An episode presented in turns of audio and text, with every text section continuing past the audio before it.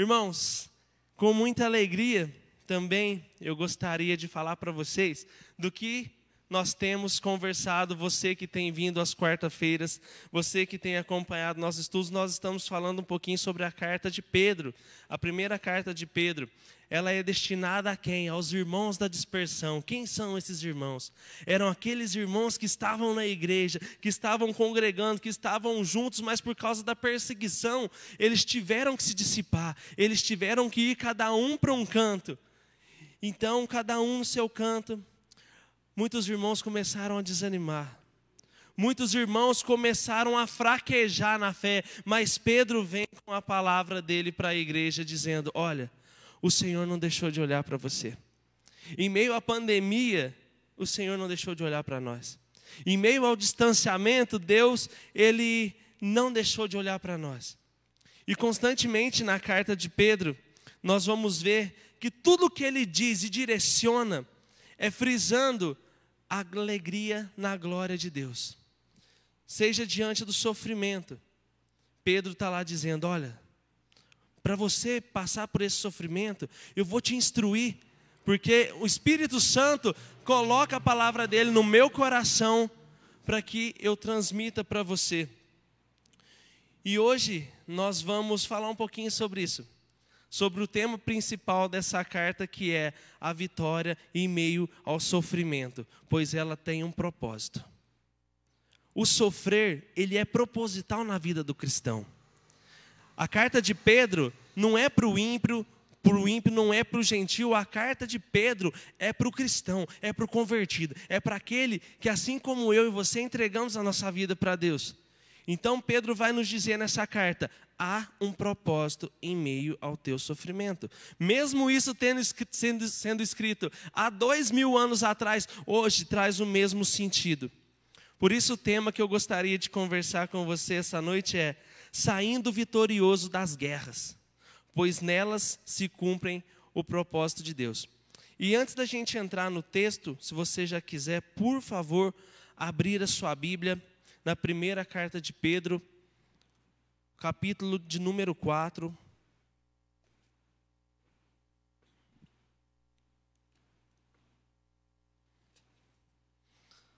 Nós vamos ler hoje dos versos 1 ao 6, mas antes eu gostaria de compartilhar com vocês uma breve reflexão acerca do sofrimento. E essa reflexão ela diz assim: ao longo da nossa vida, passamos por diversas situações. Muitas delas até entendemos, mas na maioria das vezes nós questionamos de como nós fomos parar nessa situação. O processo de luta costuma ser doloroso e na maioria das vezes ele é doloroso. Porque afinal de contas, quem é que gosta de passar por dificuldade? Tudo, às vezes, é tão sem sentido, como também parece nos deixar sempre em, em, um lugar no qual almejamos um dia sair. E esse lugar costuma ser chamado de fundo do poço. A luz pode até estar no fim do túnel, mas a verdadeira luz é a que nos dá a certeza de um novo começo. Eu não sei você, mas eu gosto muito do cantor Salomão do reggae. Em, em uma das canções dele, ele diz assim: Pode até chover e eu não ver o sol, mas eu sei que além das nuvens o sol está brilhando. Então, irmãos, essa reflexão, independente dos problemas que eu e você nós passamos, há um propósito de Deus. Seja para o nosso crescimento, seja para o nosso amadurecimento. Deus, Ele coloca o povo dele aonde Deus quer. Nós lemos isso em Deuteronômio capítulo 8, onde o Senhor diz ao povo: Eu te coloquei nesse deserto para te humilhar, para deixar você ter fome, mas para saber se você guardaria no coração tudo aquilo que você viu sobre mim e aprendeu sobre quem eu sou. Essa é a palavra de Deus para o povo, e é muito legal e é muito forte nós entendermos que a mesma palavra que foi escrita há mais de dois mil anos, ela é refletida na nossa realidade hoje. Por isso, diante do sofrimento, tenhamos expectativas. Porque geralmente, quando nós entramos em uma situação no qual estamos sofrendo, nós não conseguimos ter expectativa, porque a única coisa que a gente consegue vivenciar é a dor no coração, é a tristeza do desemprego, da solidão, do divórcio, do luto, nós temos facilidade para vivenciar esse momento de forma isolada, de forma triste, sem expectativa. Mas nós vamos ver no texto que o apóstolo Pedro, ele nos traz uma mensagem de ânimo, ele nos traz uma mensagem, uma mensagem de instrução. Nós temos visto ao longo dessa carta que Pedro tem instruído os cristãos para os dias de hoje.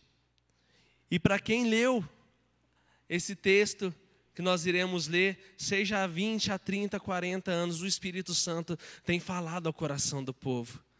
O Espírito Santo ainda tem dito para mim e para você: eu estou aqui independente do teu sofrimento.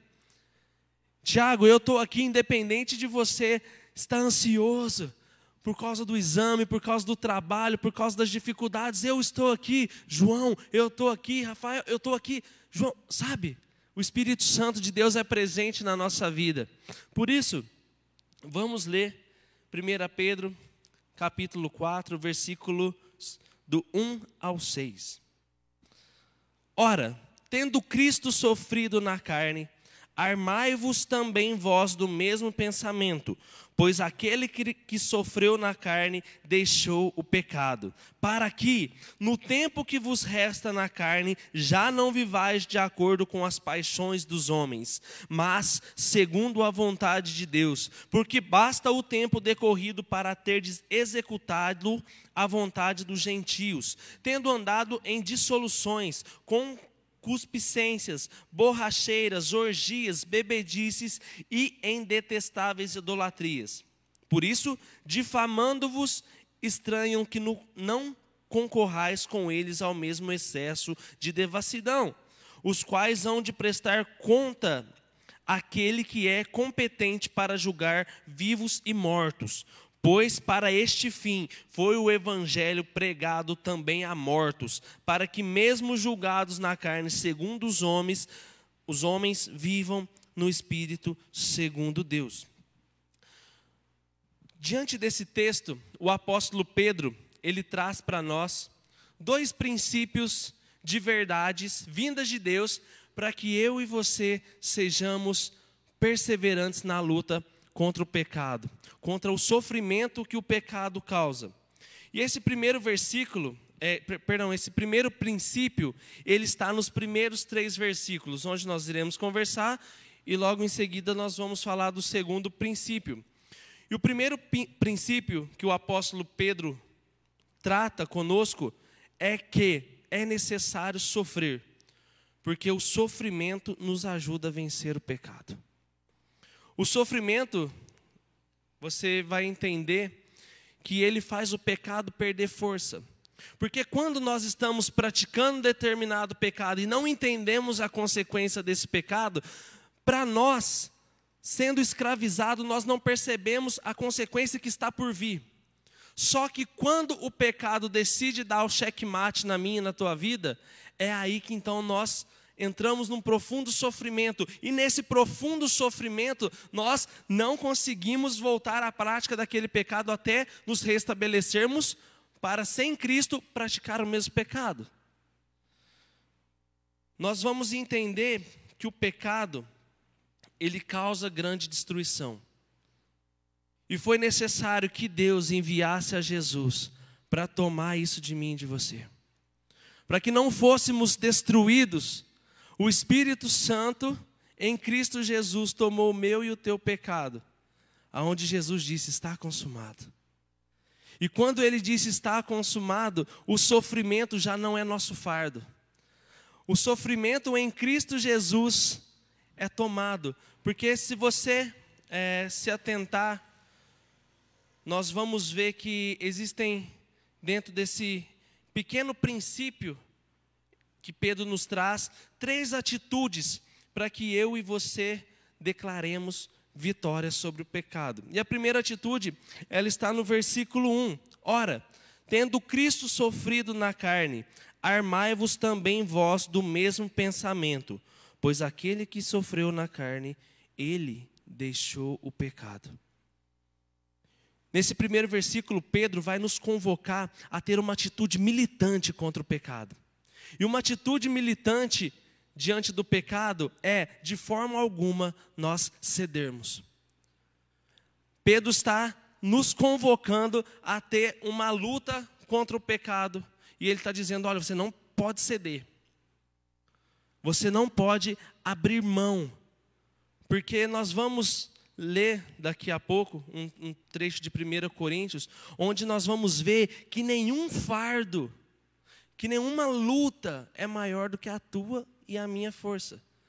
Cada um tem a luta no qual o Senhor Deus introduz. Mas nós vamos ver que o propósito de Deus em meio ao sofrimento é que eu e você cresçamos. O propósito de Deus é para que nós nos aproximemos dele. Porque o pecado tem afastado o povo de Deus da presença dele. Uma segunda atitude para que sejamos vitoriosos sobre o, pe o pecado está no versículo 2 para que no tempo que vos resta na carne já não vivas de acordo com as paixões dos homens, mas segundo a vontade de Deus. Nesse versículo nós vamos ver que Pedro ele está dizendo que quanto mais nós nos afastarmos da carnalidade, quanto mais nós nos afastarmos do mal, do pecado, de toda a maldade, de toda a maledicência, de todo o dolo no qual nós conversamos algumas quarta-feiras atrás. Quanto mais nós nos distanciarmos disso, mais próximos de Deus nós vamos estar. E por muitas vezes e por muitas situações, nós dizemos que Deus se afastou de nós. Olha que, que incoerente, porque nós, na prática do pecado, nos afastamos de Deus. Achamos que o pecado na nossa vida é algo normal, a ponto de praticá-lo e não perceber o mal que ele pode causar.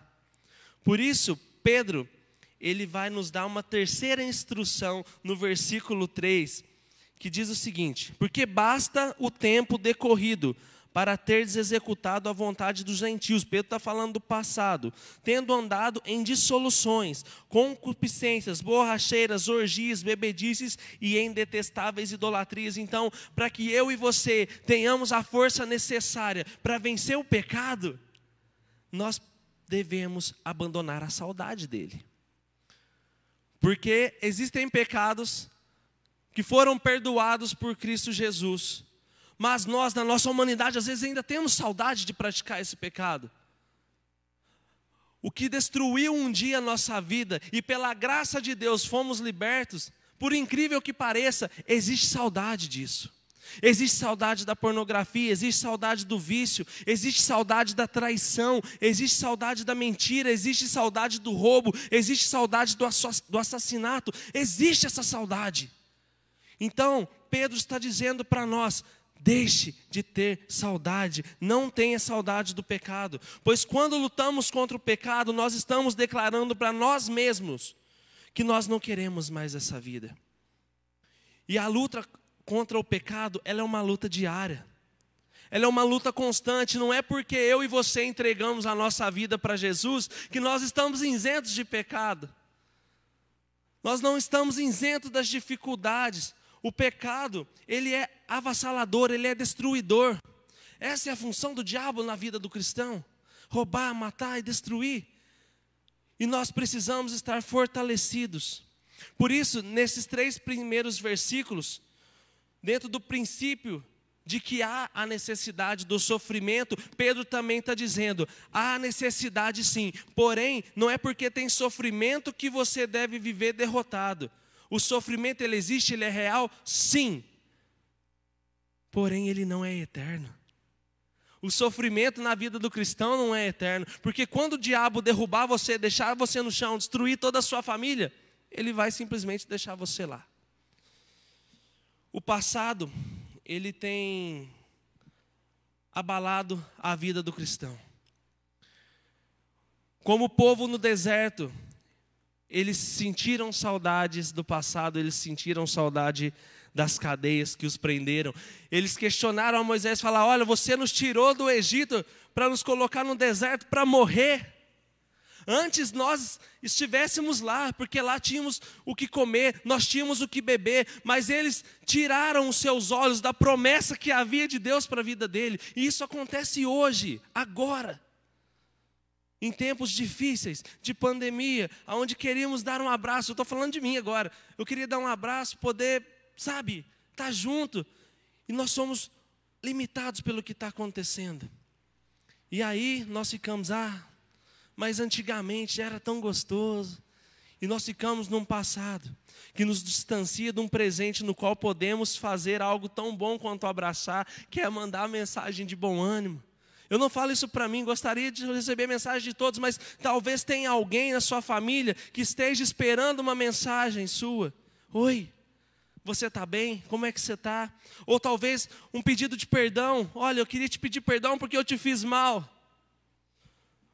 Por isso, o segundo princípio para que eu e você vençamos a luta contra o sofrimento, firmados no propósito de Deus, é o nosso sofrimento produz dentro de nós um testemunho vivo a respeito de quem é Deus. Certamente você já passou por uma experiência parecida, mas ao dizer a um amigo que você é cristão, que você entregou a vida para Jesus, ele te olha torto. Não sei se você já passou por isso. Talvez você já foi rejeitado dentro da sua própria casa por ser cristão. Talvez você já tenha vivenciado isso. Porque a vida do cristão, ela é impactada pela presença de Jesus.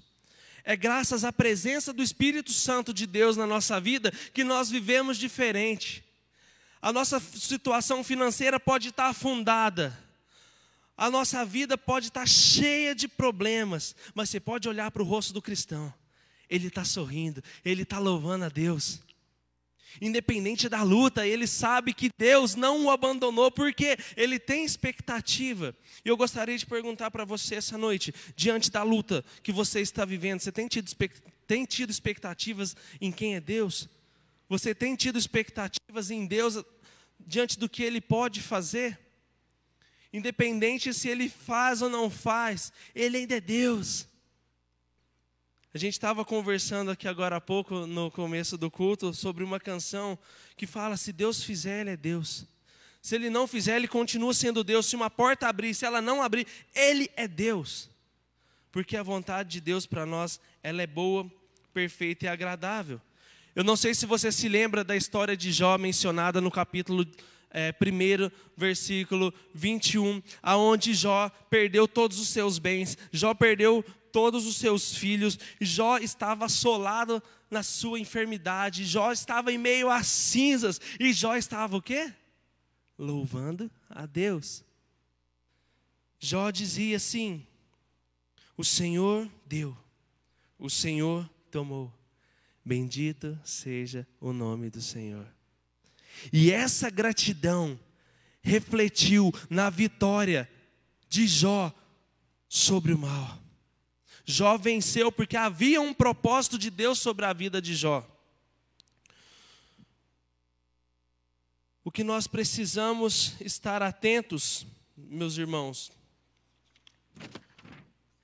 está no versículo 4 do capítulo 4 onde a palavra do Senhor nos diz: Por isso, difamando-vos, entraram, estranham que não concorrais com eles ao mesmo excesso da devassidão. O nosso testemunho, ele vai produzir estranheza no coração das pessoas. O nosso testemunho vai causar desconforto. Nós não deixamos de ter vício simplesmente porque as pessoas agora têm que olhar para nós e ver que nós os abandonamos, mas nós deixamos tudo para trás por causa de Jesus. E é Jesus que cuida de nós nesses momentos. Existiam aquelas rodas de amigos no qual gostávamos de estar, mas porque convertemos-nos dos maus caminhos e o mal que praticávamos nessas rodas. Eu não estou falando que nós não devemos deixar de estar perto dos amigos que não são cristãos. Não, eu estou falando da prática que existia-se nesse meio. Eu, quando era pré-adolescente, até mesmo estando dentro dessa igreja, eu tive uma fase de rebeldia. Aquela fase onde a gente se veste preto, a gente começa a ouvir umas músicas melancólicas, a gente começa a conhecer pessoas desse meio, e aí as pessoas começaram a me apresentar umas bebidas estranhas. Era umas misturas, e eu me lembro que eu fui provar Né? Tiago, vai lá, ouvindo a música, a rodinha, e tocando violão para lá, violão para cá. Prova, eu lembro que quando eu pus aquele, aquela mistura de Guaraná com pinga, não sei o que, que era na boca, eu quase vomitei. Porque o propósito de Deus estava vivo no meu coração. E o propósito de Deus ele ainda continua vivo no teu coração. Talvez o que aconteceu é que deixamos de ter expectativa, porque estamos preocupados demais com o que vão dizer ao nosso respeito. O que? Você na igreja? Você está louco? Você vai investir tempo em igreja? Esse negócio de crente não está com nada. O versículo 5: Os quais hão de prestar contas àquele que é competente para julgar vivos e mortos. Pedro ele vai nos dizer que as pessoas elas vão nos julgar. E isso vai promover em nós sofrimento. Isso não vai isentar a gente de, dessa sensação de desprezo das pessoas por causa do julgamento, mas Pedro está dizendo: olha, somente Deus pode julgar. Somente a Deus é dado, em Jesus é dada essa autoridade. O julgamento pertence só a Deus. E quando Pedro menciona que Deus vai julgar vivos e mortos, existem aqui duas condições. Primeira, para quem está vivo, para mim, para você. E segunda, para quem já morreu. Não sei você, mas é muito é, constante ouvir, nossa, mas aquele rapaz que morreu, ah, deve ter ido para o inferno. Certeza, olha a vida que teve. Ele é isso, ele é aquilo. Perceba que quanto mais nós praticamos isso, mais nós nos afastamos de Deus, porque nós queremos fazer aquilo que pertence só a Deus. E aí nós entramos em um certo padrão no qual o amor ao próximo já não existe mais. Como eu disse na última quarta-feira, é muito mais fácil nós sofrermos com os que sofrem do que se alegrar com os que se alegram. Porque enquanto, enquanto está difícil, enquanto a luta, é fácil você estar, tá, ó, eu estou aqui.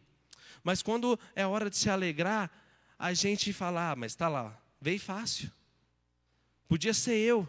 Então, isso acaba promovendo literalmente um distanciamento de pessoas no qual não é saudável.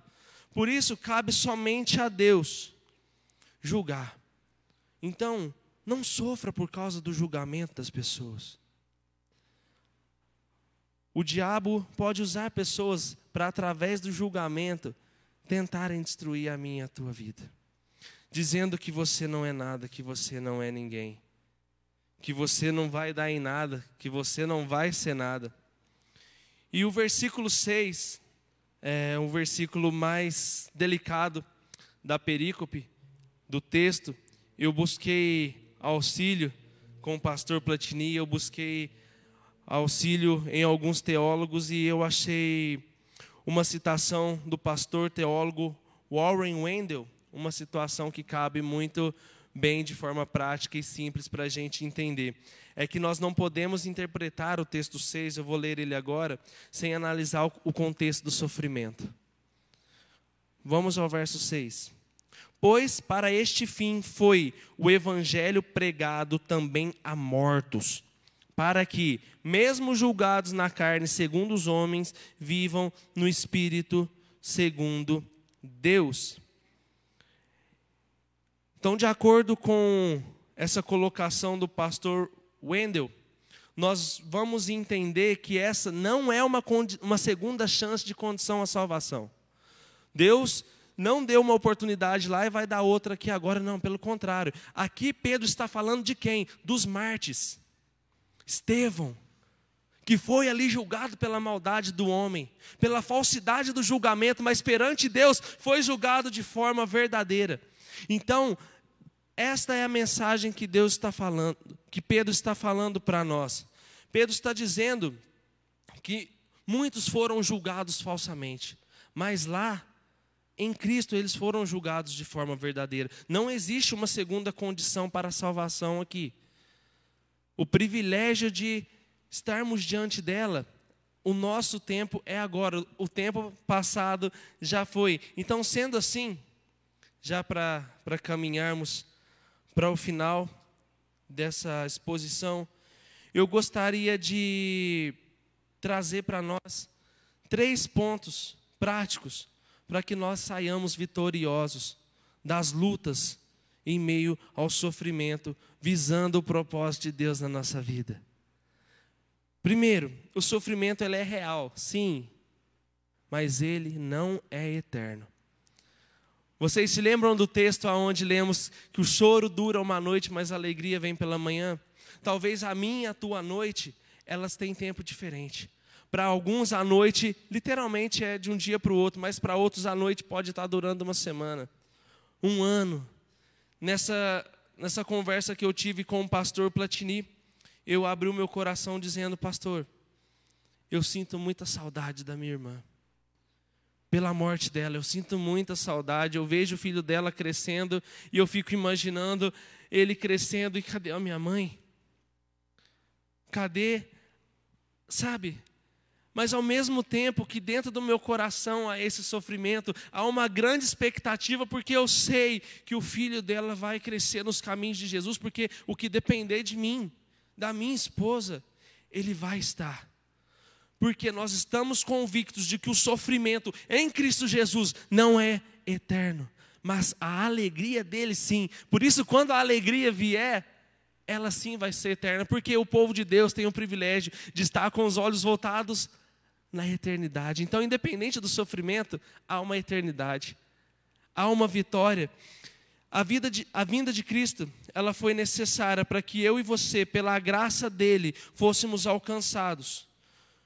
E isso, como eu disse anteriormente, não nos isenta do sofrimento, não nos isenta da dor, mas nos fortalece para que estejamos consolidados na presença de Deus, para que estejamos firmes e de forma alguma cairmos. Primeira coisa, eu não me sinto sozinho em termos de pessoas, porque eu sei que eu tenho vocês. Eu sei que existem pessoas que oram, então, primeira boa notícia: existem pessoas que têm cuidado de vocês, igreja. Os nossos pastores, os nossos presbíteros, o grupo de intercessão.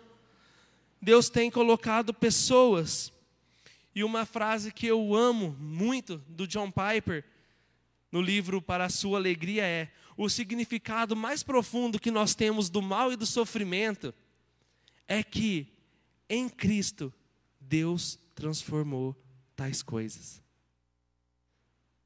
Em Cristo Deus transforma o sofrimento em alegria. Em Cristo, Deus transforma o choro em alegria. Em Cristo, Deus transforma o luto em esperança e expectativa.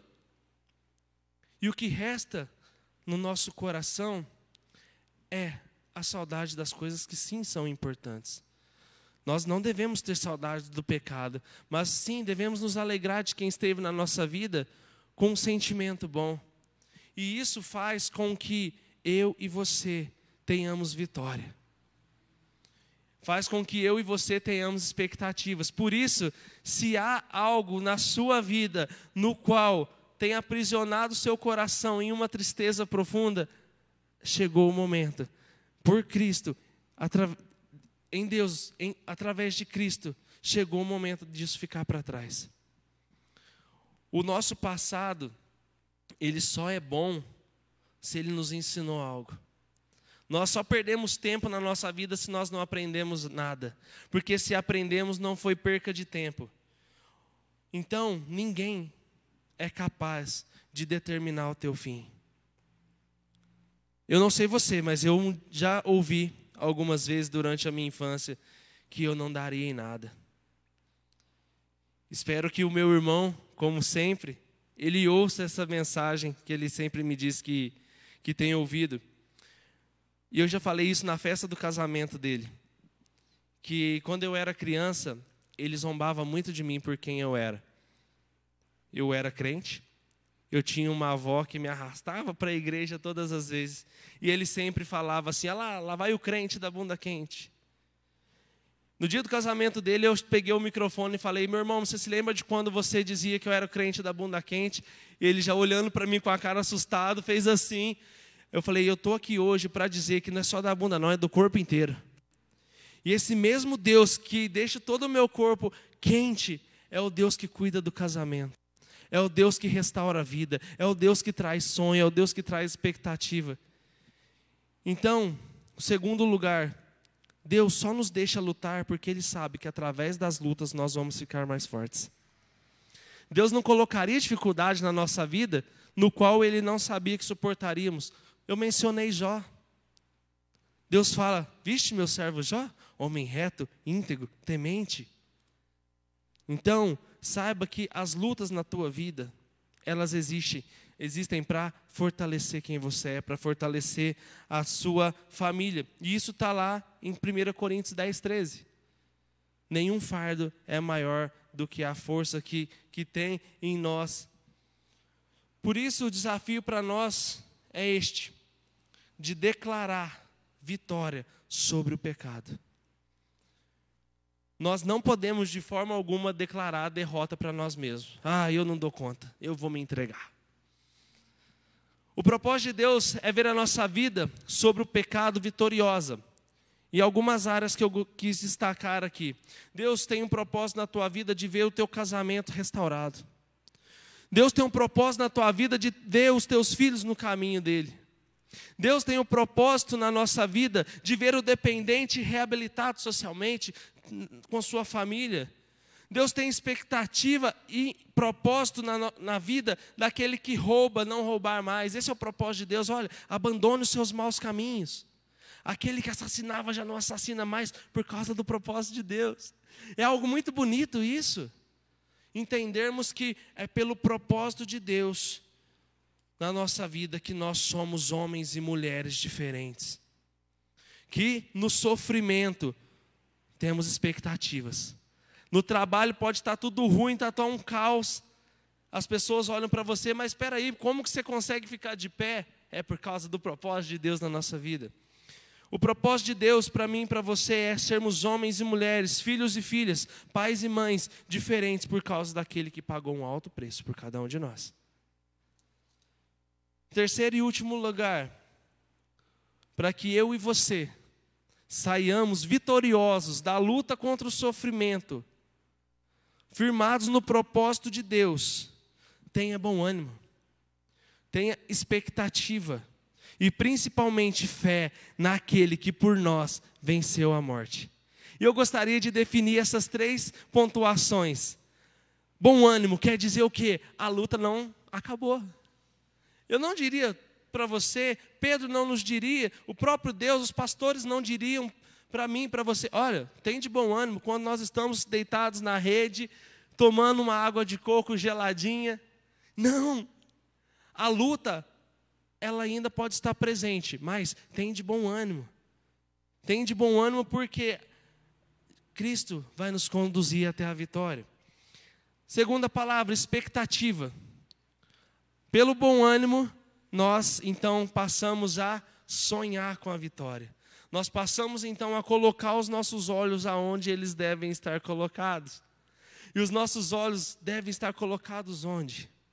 Talvez eu não saiba qual a realidade que você está vivendo hoje. Talvez o desemprego. E aí você já entregou vários currículos. Mas Pedro, através desse texto, está dizendo: olha, Abandone o pecado, abandone o sofrimento por causa da morte de Cristo. Independente do desemprego, nosso coração se alegra. O nosso, se o nosso casamento estiver sendo destruído pelo pecado, Pedro está dizendo para nós, através desse texto: olha, deixe as paixões dos homens para lá, deixe as paixões dos gentios para lá, e olhe para onde? Para Deus, tem expectativa. Isso reflete também na criação de filhos. Eu vejo muitos pais em plena rede social falando mal dos seus filhos, esse miserável não estuda, não faz nada da vida. Você, pai, tem expectativa na vida do seu filho, da sua filha. Independente se ele tiver ali os seus um ano e três meses, que é o caso do meu sobrinho, ou se ele tiver 18, 30 anos.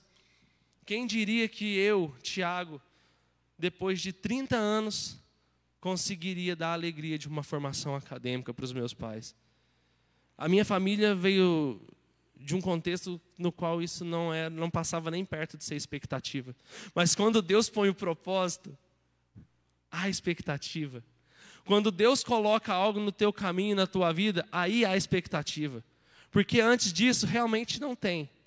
Porque o que é de Deus transforma. O que é de Cristo transforma, transforma o pranto em alegria. Então, essa é a especialidade de Deus: transformar o teu sofrimento em alegria e vitória. E em último, a última palavra é fé. Fé é acreditar quando acreditar não faz sentido. Talvez você não tenha mais expectativas, talvez você não tenha mais esperança, mas por causa do sacrifício de Cristo, porque ele se entregou no madeiro, hoje nós temos expectativas. Quando o mundo disser para você é o fim, saiba que Deus está dizendo, realmente, o fim para o mundo, mas o começo de uma nova vida em mim. Ter esse privilégio é algo muito único. Então, meus irmãos, você que está em casa, agarre isso com toda a tua força. E eu me orgulho muito, como o pastor disse, de ter sido neto de uma zeladora. Que depois de anos trabalhando na igreja, ela falava assim para mim: Tiago, eu não sei ler direito. Tiago, eu não sei fazer muita coisa, mas eu sei limpar. E eu vou limpar bem limpo, porque eu vou limpar é para Deus. Expectativa, na simplicidade. E eu tenho isso como uma grande referência de serviço de amor a Deus. Então, que através dessa mensagem, sejamos, isso eu estou me colocando porque as lutas são diárias. Nesse momento nós estamos travando imensas lutas, mas através dessa palavra de Pedro, nós temos expectativas porque nós venceremos. Através do sofrimento, nós nos fortaleceremos e a nossa vida vai ser de testemunho para outras. Talvez sejamos a última Bíblia que muitos irão ler, e que sejamos páginas transformadoras, que sejamos usados por Deus de forma transformadoras, e aqueles no qual Ele chama, Ele os capacita. Então, se você está se sentindo fraco, saiba que através da palavra de Deus você pode ser forte. Se você está se sentindo sozinho, saiba que através da palavra de Deus você está muito bem acompanhado. Se você está se sentindo um nada ou um ninguém, saiba que você tem um valor muito especial para Deus. Amém? Vamos orar.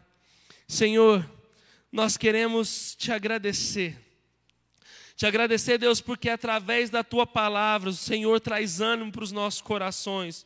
O Senhor, Deus, traz expectativa para a nossa vida, nossa vida que diante dos nossos olhos está acabada, está destruída. O Senhor traz ânimo, porque o Senhor traz renovo. Senhor, nós queremos estar firmados no Senhor, consolidados, Deus, em Ti, para que no dia mal sejamos perseverantes, para que no dia mal tenhamos fé e convicção de que o Senhor está no controle de tudo. Nada nunca saiu do teu controle, Deus. Por isso, Pai, se porventura, Deus, tivermos de travar mais uma luta, ou até essa luta que estamos travando, nós declaramos agora vitória pelo nome santo, precioso de Jesus. Por esse nome maravilhoso que veio, que se fez carne, que sofreu na cruz, levou sobre si os nossos pecados. É por esse nome que queremos perseverar por esse nome que queremos estar firmes, é por esse nome que queremos ser vitoriosos na luta contra o pecado e contra o sofrimento. Deus, cremos na tua palavra que o choro dura uma noite e a alegria vem pela manhã. Então, queremos colocar a nossa expectativa e a nossa fé na tua palavra, Deus. Se nós não estivermos enxergando que pela autoridade do teu nome, Deus, nós venhamos a ver aquilo que o Senhor vê. Por isso, Deus, ajude-nos. Em nome de Jesus. Ajude-nos, Deus, a estar mais próximos do Senhor. Ajude-nos, Deus, a abandonarmos o pecado. E ajude-nos, Deus, a entender que o teu evangelho é sério, que o teu evangelho é verdadeiro e libertador. Livra-nos do mal, em nome de Jesus. Amém.